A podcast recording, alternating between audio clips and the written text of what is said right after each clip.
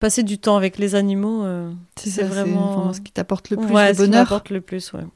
Je pense que les néo-ruraux apportent en campagne euh, plein de rêves et plein d'utopies que les, les anciens qui habitent ici euh, depuis très longtemps ne s'autorisent plus. Le plus Mm. courageux, c'est de sauter le pas et de se lancer. Et moi, Mais- je mets des robes et des bottes, et ça me va très bien. Ouais. C'est sexy les robes et les bottes, hein, sur les calendriers des routiers. Oui.